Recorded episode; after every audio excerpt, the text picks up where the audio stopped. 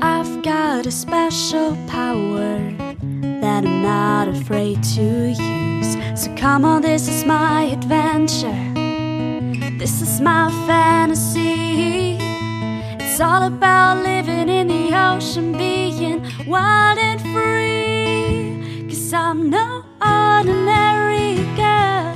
I'm from the deep blue underworld, land or sea.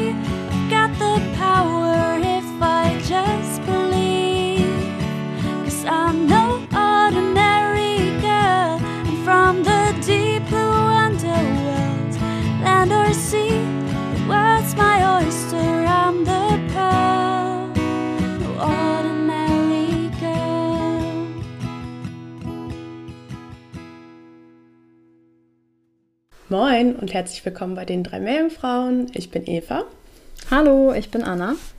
und heute dürfen wir schon das 17. Türchen von unserem Adventskalender öffnen. Ähm, jetzt Mhm. dauert die Adventszeit echt nur noch eine Woche. Ich hoffe, ihr freut euch trotzdem noch über unseren Adventskalender. Ähm, ja, und ich würde sagen, ich starte einfach mal direkt. Ja, erzähl uns doch mal, was du uns mitgebracht hast. Genau, uns hat nämlich eine altbekannte Zuhörerin geschrieben. Ich glaube, sie ist schon seit dem ersten Adventskalender dabei. Ähm, da, da hatte sie uns, glaube ich, schon Bescheid gesagt oder sie hat uns auf jeden Fall auf Instagram schon gefolgt, und zwar die liebe Davina. Und ähm, sie hat sich die Ohrenqualle gewünscht, Aurelia Aurita. Allerdings haben wir über die Ohrenqualle auch schon in unserem ersten Adventskalender gesprochen, weshalb wir jetzt einfach mal beschlossen haben, oder ich beschlossen habe, dass ich mir eine andere Quallenart aussuche und über die rede. Und wer denn was über die Ohrenqualle erfahren will, der kann ja einfach noch in den ersten Adventskalender reinhören. Die Folgen sind ja noch online. Der war dann von 2019, glaube ich. Oh Gott, ist das schon lange her. Ähm, ja, wild. Da kann man dann reinhören. Ähm, genau, ich habe mir jetzt einfach mal stellvertretend eine andere heimische Qualle rausgesucht, wenn man so nennen will, die Feuerqualle genannt wird. Ähm, das kennt man bestimmt, ist ja auch ein bisschen in aller Munde. Und tatsächlich ist Feuerqualle eher ein Überbegriff für Quallenarten, die beim Nesseln an der Haut schmerzhafte Verletzungen hervorrufen können, die sich eben ein wenig wie Verbrennungen anfühlen können. Aber da es bei uns in Deutschland nicht so viele Feuerquallen gibt, ist damit eine ganz spezifische Art tatsächlich gemeint. Und ähm, ja, wir sprechen über die Feuerqualle, die oft viele hier fürchten, die eigentlich gelbe Haarqualle heißt, Cyanea capillata.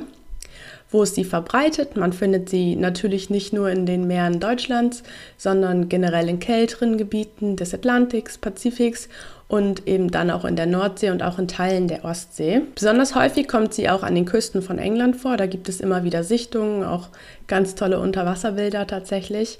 In der Ostsee ist es aber zum Beispiel so, dass sie nur im südwestlichen Bereichen vorkommt und sie kann sich dort auch nicht fortpflanzen, was an der geringen Salinität liegt. Also ähm, die Nordsee hat ja noch relativ hohe Salinität und äh, mit, der, mit der Ostsee, also ist ja ein richtiger Gradient zu finden, dass es in Bereichen sehr hoch ist, äh, nicht sehr hoch ist, höher ist ähm, und dann immer weniger wird. Also da, wo ich wohne, hier ist quasi ist ein Teich, wird manchmal bei uns auf der Arbeit gesagt. Also ist noch nicht Süßwasser, aber es kommt dem schon nahe. Und das hat eben auch einen Einfluss und da kann sich die Feuerqualle dann nicht mehr fortpflanzen. Ich sage jetzt Feuerqualle, aber ich meine natürlich Cyanea capillata, die gelbe Haarqualle. Sie leben als Medusa, also als diesen uns bekannten Quallenschirm in der pelagischen Zone, aber ihre Polypen leben benthisch am Meeresboden. Da gehe ich später aber auch noch ein bisschen drauf ein. Wie sehen die, die Feuerquallen, die Cyanea capillata aus? Sie bestehen aus 94% aus Wasser, sind radial symmetrisch. Sie sind dabei nicht perfekt rund, wie zum Beispiel die Ohrenqualle, sondern sehen ein bisschen aus wie so ein achtfacher Stern, wobei jede Zacke, wenn man so nennen will, also es ist keine richtige Zacke, aber jede abgerundete Ausbuchtung ähm, etwa 70 bis 150 Tentakeln hat. Der Schirm hat im Durchschnitt einen Durchmesser von 30 bis 80 Zentimeter, also ist relativ groß. Aber es sind tatsächlich auch Individuen bekannt, die einen Durchmesser von 180 Zentimeter haben. Aber das ist mehr die Ausnahme, dass die so groß werden können. Und der Schirm ist meistens so pink oder rot-gold oder bräunlich-violett und die Tentakeln sind eher rot-gelb. Daher wird sie dann auch gelbe Haarqualle im Deutschen genannt und im Englischen auch Lion's Mane, also Löwenmähne. Ähm, ich finde, das sind mal wieder sehr schöne Beispiele, woran man sehen kann, dass die Namen tatsächlich vom Aussehen her kommen. Aber das hatten wir jetzt im Adventskalender ja auch schon öfter. Die Tentakel beinhalten Nematozysten. Das sind dann die Zellen, die dann später brennen bei uns auf der Haut. Und diese Nematozysten gibt es auch an der Oberseite des Quallenschirms. Und diese Tentakeln können tatsächlich extrem lang werden. Also es gibt Individuen, da wurde eine Länge von 30 Metern gemessen. Ähm, ja, das genau. Wie pflanzen sie sich fort? Der Lebenszyklus von Quallen ist ja nicht so easy peasy und so straightforward wie bei uns Menschen zum Beispiel. Und dazu haben wir ja, glaube ich, auch schon mal eine Folge gemacht. Also zu den Quallen, nicht zu den Menschen. Ähm, aber tatsächlich sind die Quallen im Medusa-Stadium getrennt geschlechtlich, also entweder männlich oder weiblich.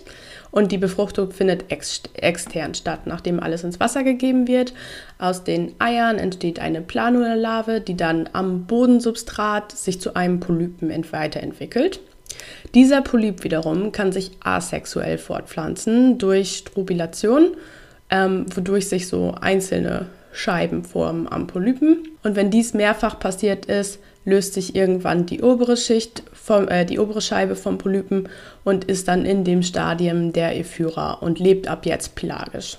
Und erst aus dem Ephyren-Stadium entwickeln sich dann die Medusa-Formen, die wir dann als Qualle bezeichnen. Das ist ja meistens auch neu für viele, dass eine Qualle nicht nur eben aussieht wie eine Qualle, sondern das ist nur eine, ein, eine Lebensform, ein Lebensstadium der Qualle ist. ja, sie können tatsächlich lange Distanzen mit Hilfe der Strömung zurücklegen, aber sie gehen nicht aktiv auf Menschenjagd, natürlich nicht. Ähm, sie fressen, indem sie langsam runtersinken, während ihre Tentakel so ein bisschen um sie herum ausgebreitet sind und ihre Beute sich quasi in diesem Netz aus Tentakeln verfängt und eben auch dann gestochen wird. Was ist ihre Beute? Das sind vor allem Zooplankton, aber auch kleine Fische und es können auch andere kleine Quallen sein. Und generell kann es schon zu Schmerzen und auch Ausschlag kommen, wenn man sie berührt, aber das ist jetzt kein fataler Kontakt. Also ähm, man kann das auch erstmal irgendwie akzeptieren und dann hat man halt ein bisschen roten Ausschlag und der geht nach einer Zeit weg.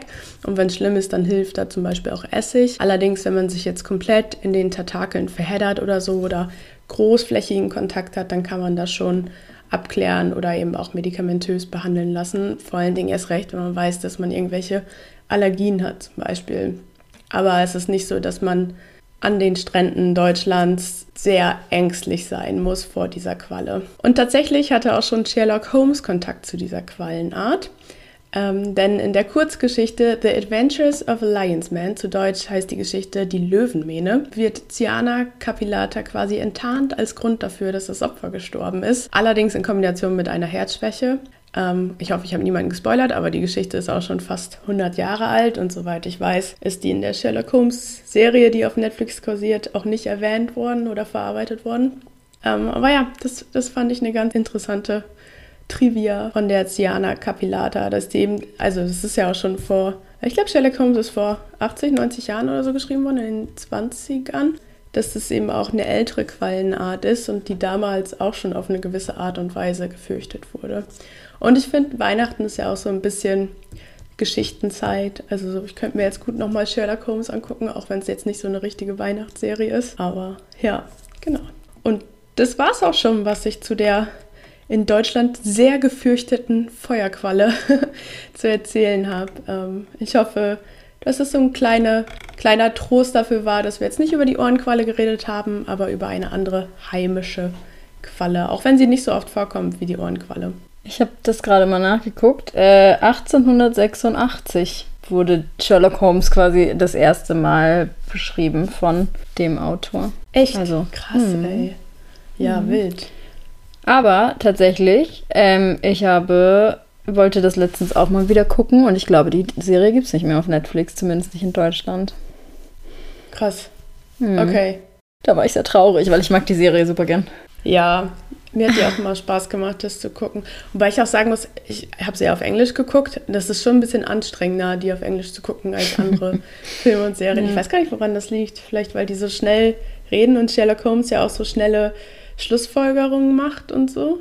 Ja, ja ich glaube, also man ist ja zumindest, kommt natürlich auch an, was man guckt, aber ich persönlich bin eher das amerikanische Englisch gewöhnt, wenn ich Serien oder Filme gucke. Und ich finde in dem britischen Akzent und dann noch, das sind ja meistens wirklich so diese Phasen, wo Sherlock Holmes irgendwie so tausend Wörter in der Sekunde redet, sind, glaube ich, dann die, die am schwierigsten zu verstehen sind. Ja, das stimmt. Ja, genau. Ähm, aber Weihnachtszeit hat für mich auf jeden Fall auch so mit gemütlich abends auf dem Sofa liegen und einen schönen Weihnachtsfilm oder eine Serie oder auch keinen Weihnachtsfilm, normalen Film zu gucken und so zu tun. Deshalb. Ähm, ja, aber das war's, was ich zu erzählen hatte zu der Feuerqualle. Und ich würde sagen, wir beenden Ja. die Folge einfach. Ja, danke Eva dafür, das war super spannend. Ähm, Gerne. Und wir hören uns morgen wieder. Und wir hören uns morgen wieder. Tschüss. Bis dann.